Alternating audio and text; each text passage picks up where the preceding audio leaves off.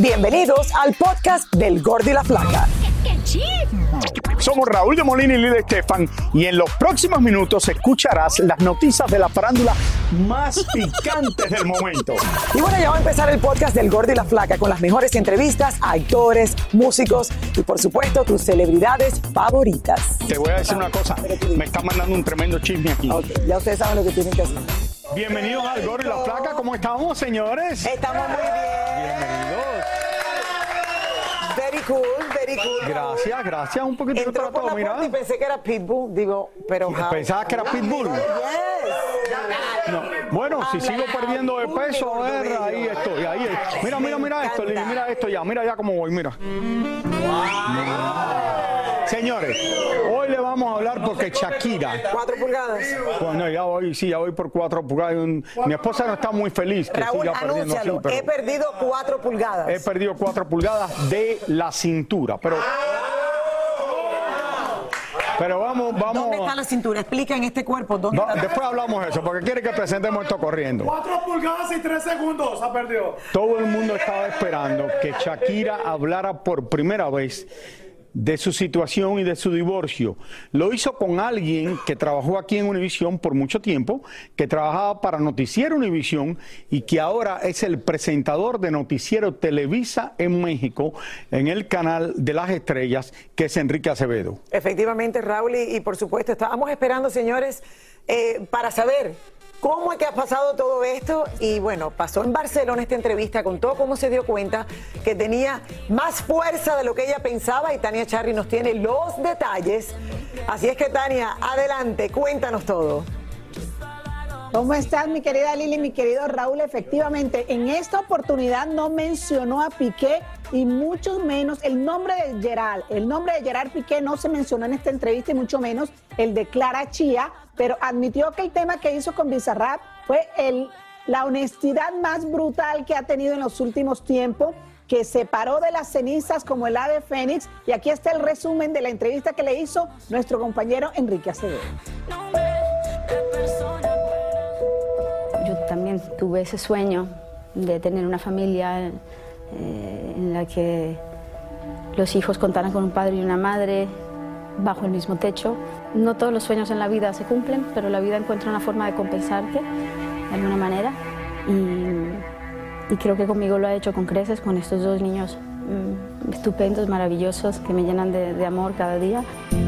Shakira contó los duros momentos que ha pasado luego de su separación de Gerard Piqué. porque siempre he sido bastante mm, dependiente emocionalmente mm, de, de los hombres, tengo que confesarlo. En tus He relaciones. sido, sí, he sido bueno, una enamorada del amor y, y,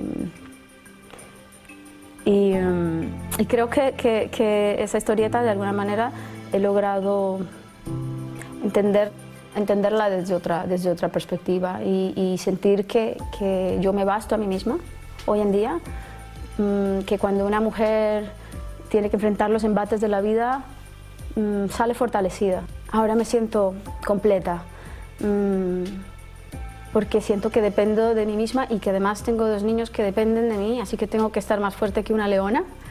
Eh, pero como te decía, esa fortaleza para que sea verdadera y no sea una fachada, mm, tiene que ser una fortaleza como el resultado de vivir un duelo, de- de aceptarlo, de entender, de tolerar la frustración, de que hay cosas en la vida que no salen como uno quiere, de que hay sueños que se rompen y que hay que recoger los pedacitos del suelo y, y volverte a reconstruir. Sus hijos, sus amigos y en especial su público fueron claves cuando llegó a pensar que no podía. Cuando estuve en el piso, que estuve un buen rato en el piso, no sé, me dieron la fuerza y el valor de levantarme y decir, bueno, estoy lista para el próximo round. Que venga la vida y que me muestre qué más hay. Como decía Madeleine Albright, secretaria de Estado estadounidense, tiene una frase que me encanta, que dice que, que, que hay un lugar reservado en el infierno para aquellas mujeres que no apoyan a otras.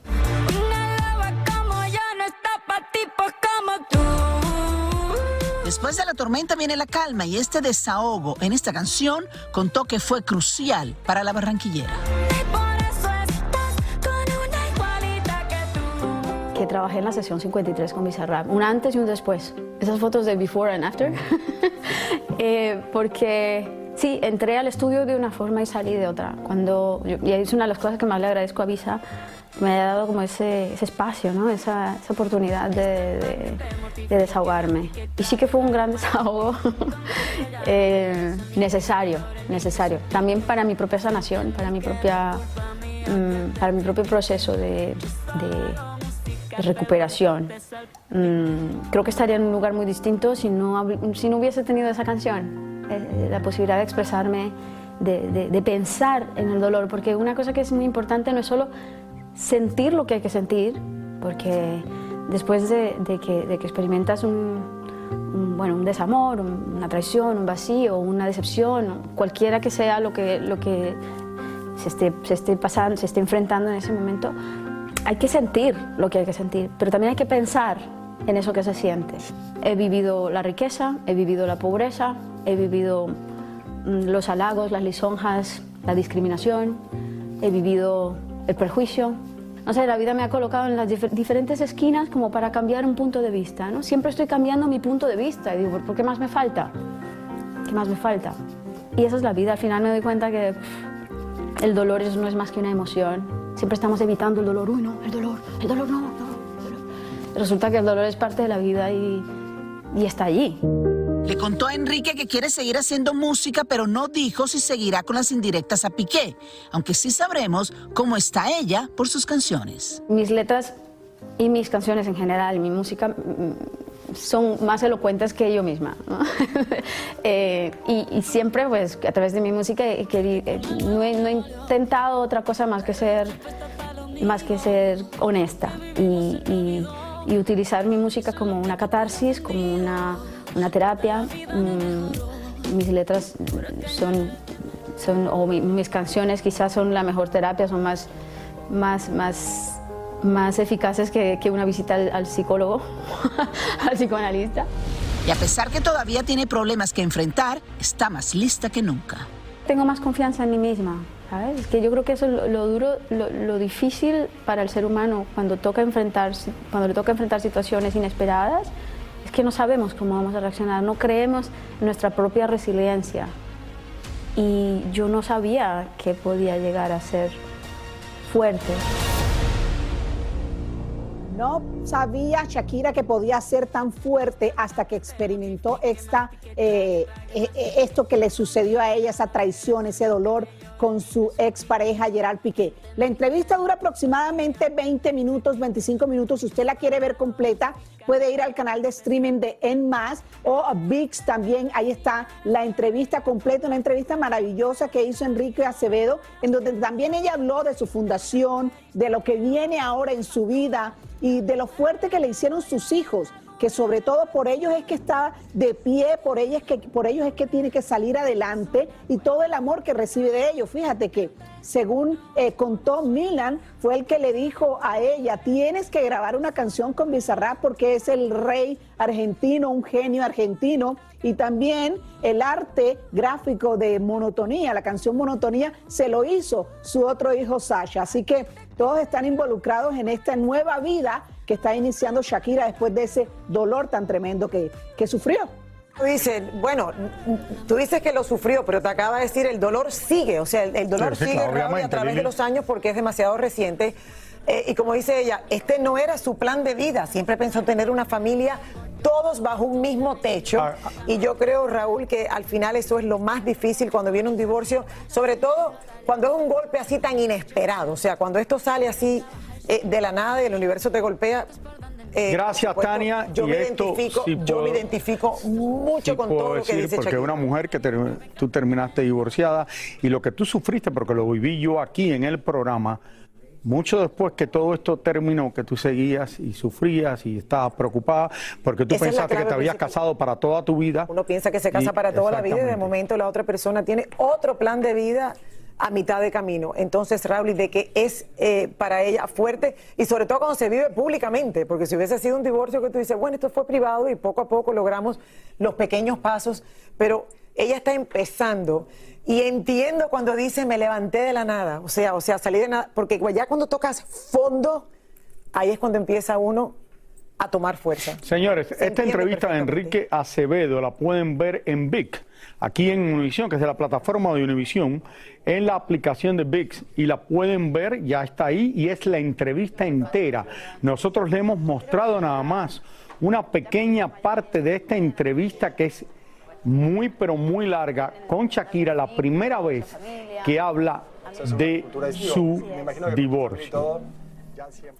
Un divorcio tan público, Raúl, y como dice que gracias a la canción, que mira que hay gente que la, o sea, esto está mitad mitad, hay gente que dice, pero ¿cómo Shakira ha hablado así del marido? Otros dicen, qué bueno que logró sacarse todo adentro a través de una canción. Lo que hablamos ayer, los cantantes escriben sobre sus vivencias, y es exacto lo que ella dice.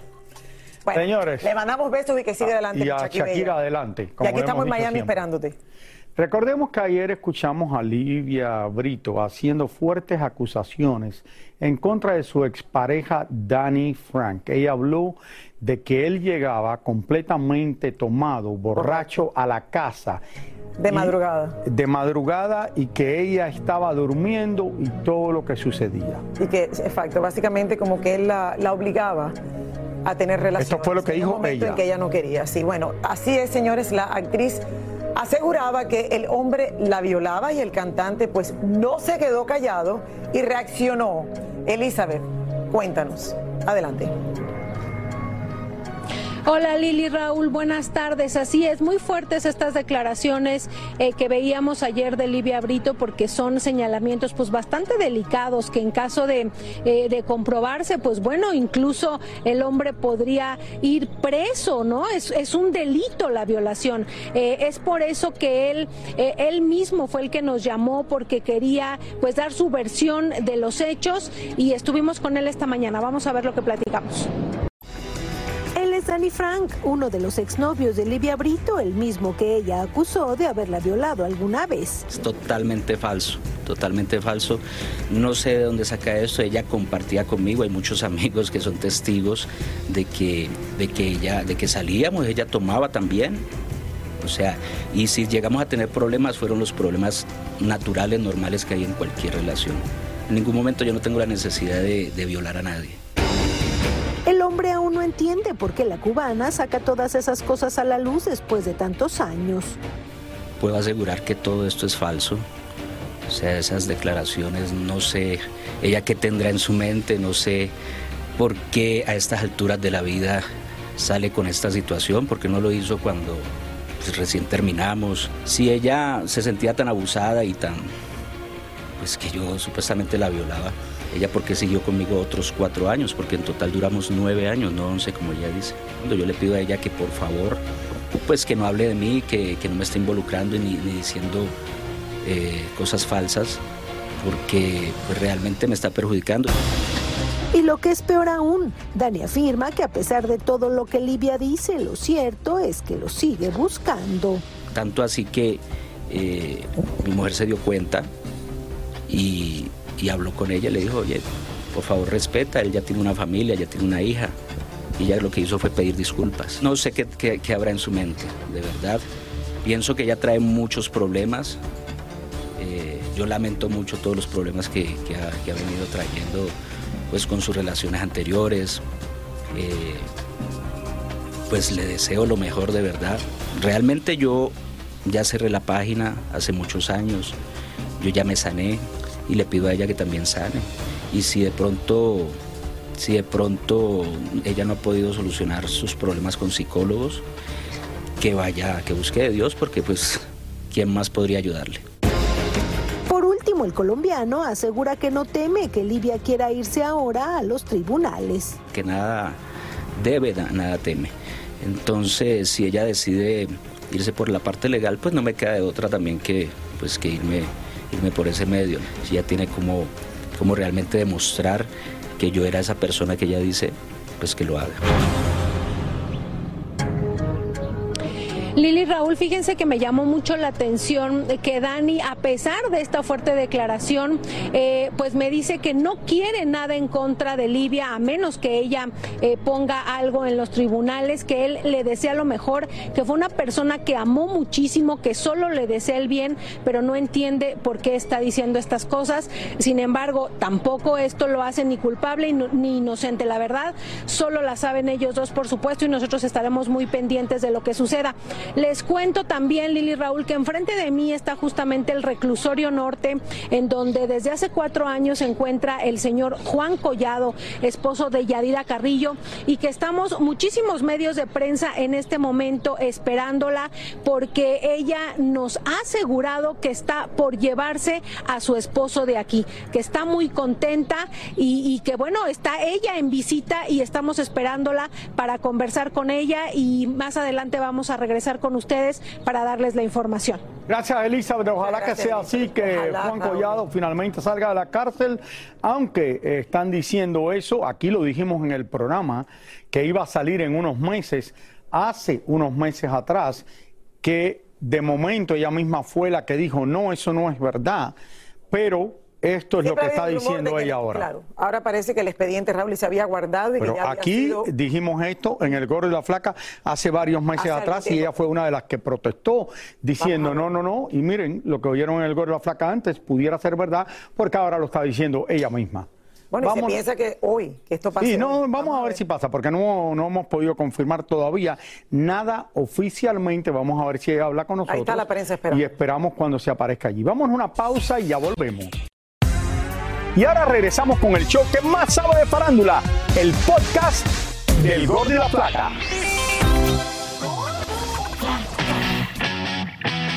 Algunos han criticado a Dana Paola porque en sus conciertos no siempre canta en vivo y usa mucho playback. Amigos, se llaman voces de apoyo. Playback para bailar y cantar, ahí los invito a que se echen un clavadito. Todos lo hacemos. Hay que cantar encima de la música. La chica nos dice estar muy feliz con su novio, pero por ahora no hay intenciones de formalizarse seriamente y mucho menos de casarse. Ay, no, no, espérate. ¡Qué ganas! Esto de casarse tan rápido, no, todavía no. En un rato, en un rato. Estamos muy felices. Y hoy la revista TV Notas confirma que Cristian Nodal y Kazu esperan su primer hijo, pero que están esperando hasta que el embarazo cumpla tres meses para dar la noticia públicamente. Aunque el equipo de trabajo de ambos niega aún la noticia, lo cierto es que no sería la primera vez que primero se filtra y los famosos aseguran que no, que no y que no, para más tarde confirmarlo como si ya no lo habríamos descubierto. De ser cierta dicha noticia de que ya Kazu tiene ocho semanas, solo nos queda felicitarlos y esperemos que el bebé no se asuste con la cantidad de tatuajes que tienen sus papás. Por otra parte, Pablo Montero habló con el periodista Gustavo Adolfo Infante y le confesó que se colocó un chip en su cuerpo para lidiar con sus problemas de alcoholismo, ya que quiere darle un buen ejemplo a sus hijas. El cantante y actor también contó que ese implante lo ayudará a ver las cosas mucho más claras, a pensar mejor antes de actuar y sobre todo a dejar de ser tan impulsivo. Por último, una de las cosas que los hombres más envidiamos de Sebastián Rulli son sus pectorales y quisimos saber la fórmula. Hagan ejercicio, no hay de otra. ¿Qué opinas de los arreglitos este, estéticos, de, de- de ponerse botox o ese tipo de cosas? ¿Estás a favor y lo harías alguna vez? Está bien, todo se vale, lo importante es estar bien con uno mismo, que la autoestima esté fuerte y, y, pues si se necesita que lo hagan, no pasa nada. Hasta aquí Roberto Hernández. Yo sí veo más sexy como siempre a Raúl. Me gustan tus pantalones. Me encanta. Criticando que dónde estaba el blazer. ¿Tú crees que si me debo comprar unos de ese color? Claro, el, el rosado está de moda, Raúl, te lo juro. No, yo los tengo rojos, pero no rosadito. No, no, rosado es el color.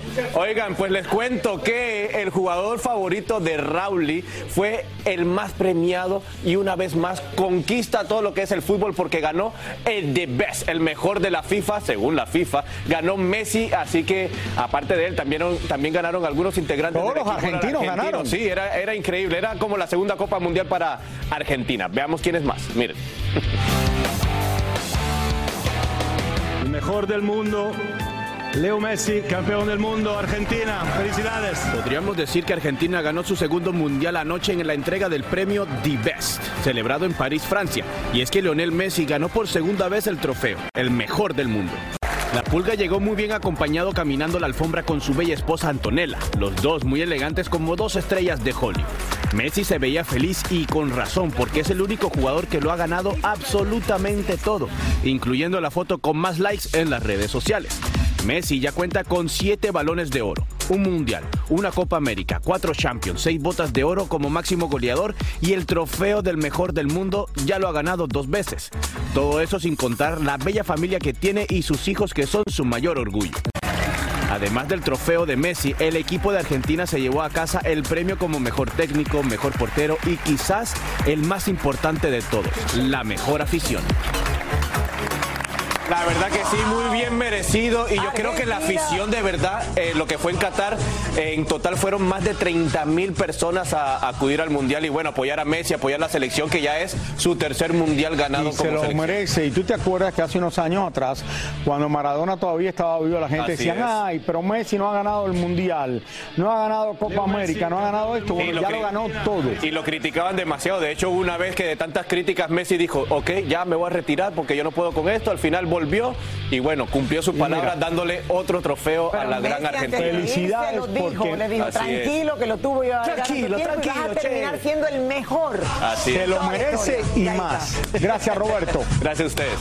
Oigan, una publicación, señores, asegura que desde el mes de diciembre del 2020, la Fiscalía General de México había desestimado las acusaciones de lavado de dinero y delincuencia organizada en contra de Juan Collado, el esposo de Yavira Carrillo. El problema es que al parecer dicen que el expediente fue guardado y el abogado aún sigue preso.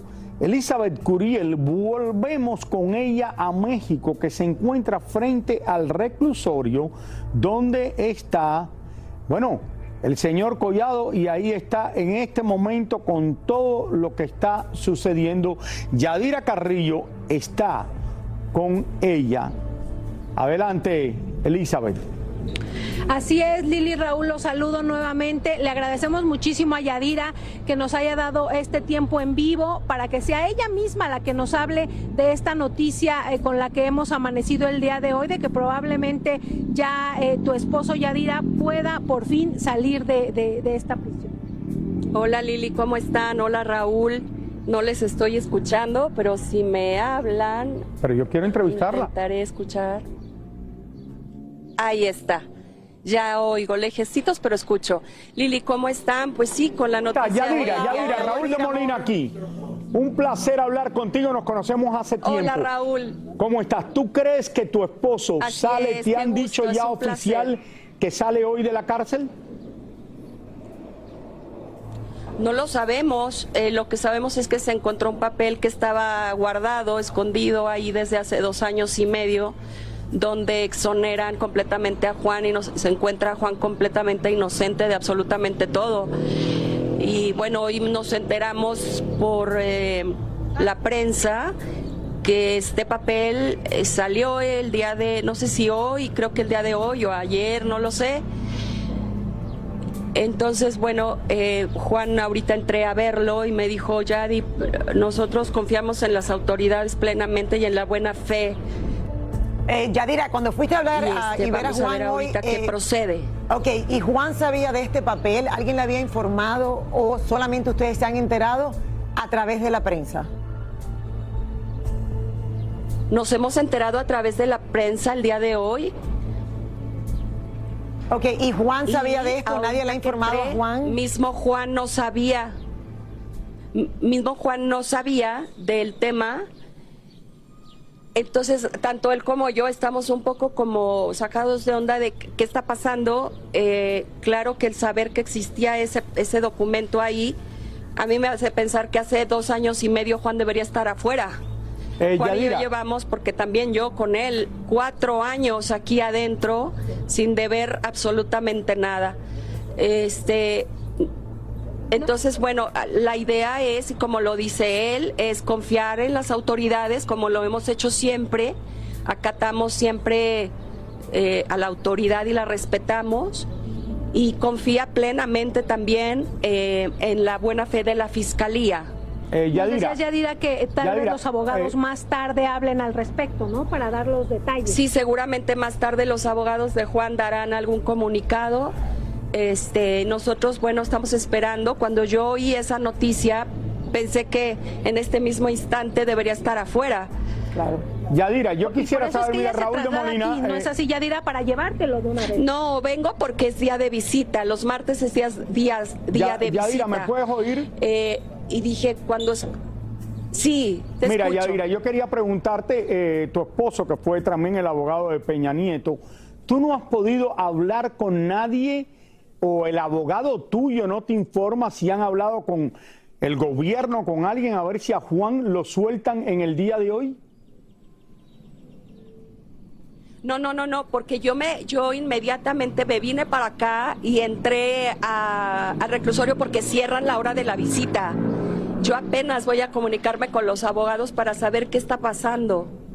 Bueno, pero es lo que tú dices. Para ti me imagino que es tremenda noticia, aunque sea que te hayas enterado. Eh, no sé cuál será el primer paso a dar, no sé ¿No escucha- cuánto eh, ¿me tiempo. escuchas, Raúl, Lili? Estamos escuchando perfectamente, Eli. Escuchamos desde acá perfectamente.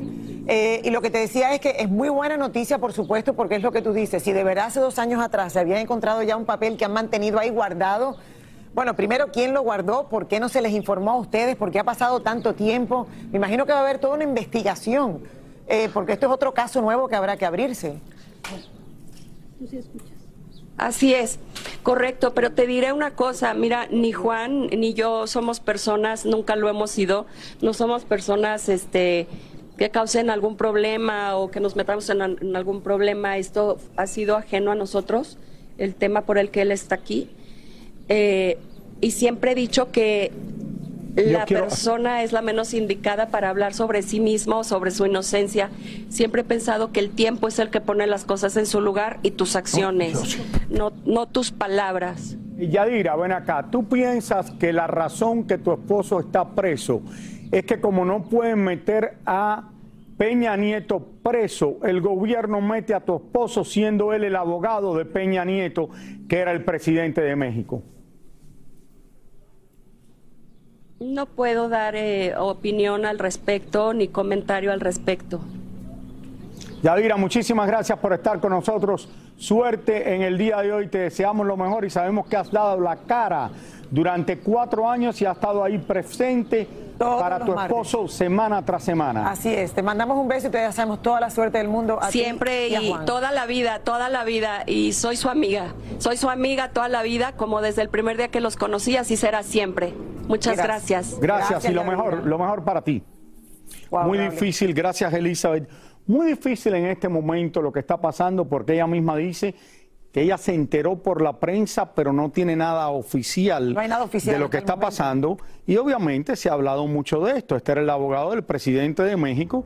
Y dicen al presidente de México no lo van a meter preso en México, pero sí pueden meter al abogado en el cambio que hubo en México de gobierno. Claro, lo, lo investigaron Raúl. Y por no otro lado, nada, el, presidente de México siempre que habla, eh, López Obrador dice, oh no, yo no tengo nada que ver con eso, las cortes son los que tienen que ver con esto. Pero bueno, ojalá que todo esto se le resuelva a Yadira Carrillo Ojalá. y a su esposo. Muchísimas gracias por escuchar el podcast del Gordo y la Flaca. Are you crazy?